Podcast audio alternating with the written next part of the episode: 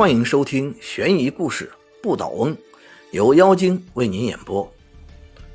书生蒋某到河南去，路过巩县，准备住一夜。他投宿的那家旅店的西楼客房打扫的极干净，蒋某很喜欢，就带着行李想搬过去。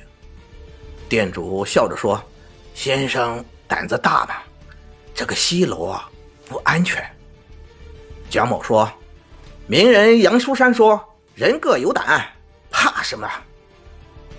蒋某在西楼客房点起蜡烛，独自坐着。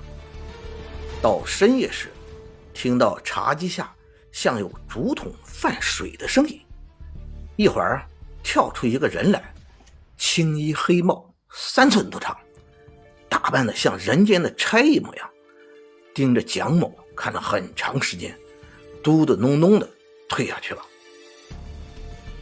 过了一会儿，有几个小人抬着一个官来了，仪仗的旗帜和车马之类，每一样都跟斗笠差不多大小。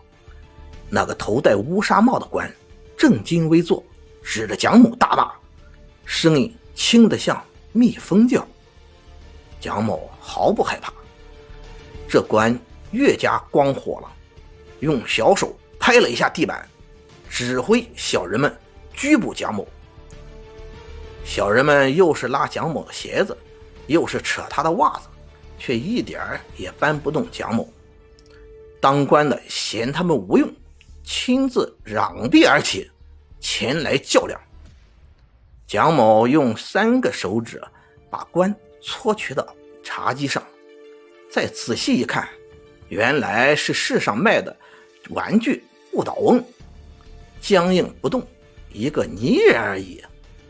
这时，当官的轿夫及差役随从围着蒋某磕头求拜，要求放还他们的主人。蒋某开玩笑说：“你们必须用东西来赎取。”小人们齐声答是。只见墙壁深处的洞穴内，嗡嗡有声。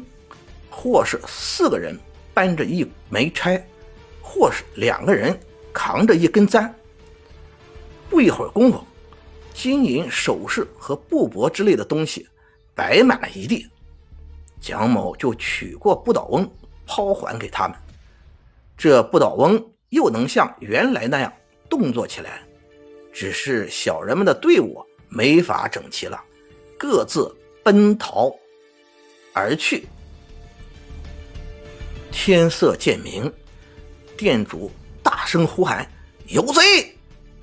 问清缘由，原来西楼上小人们搬来的赎官的东西，全是他们所偷的店主家务事。妖精说：“小鬼偏做大人样，明明力有不逮，还爱装腔作势，自然不会有好结果。可见这世上的不倒翁。”也会有马失前蹄的时候。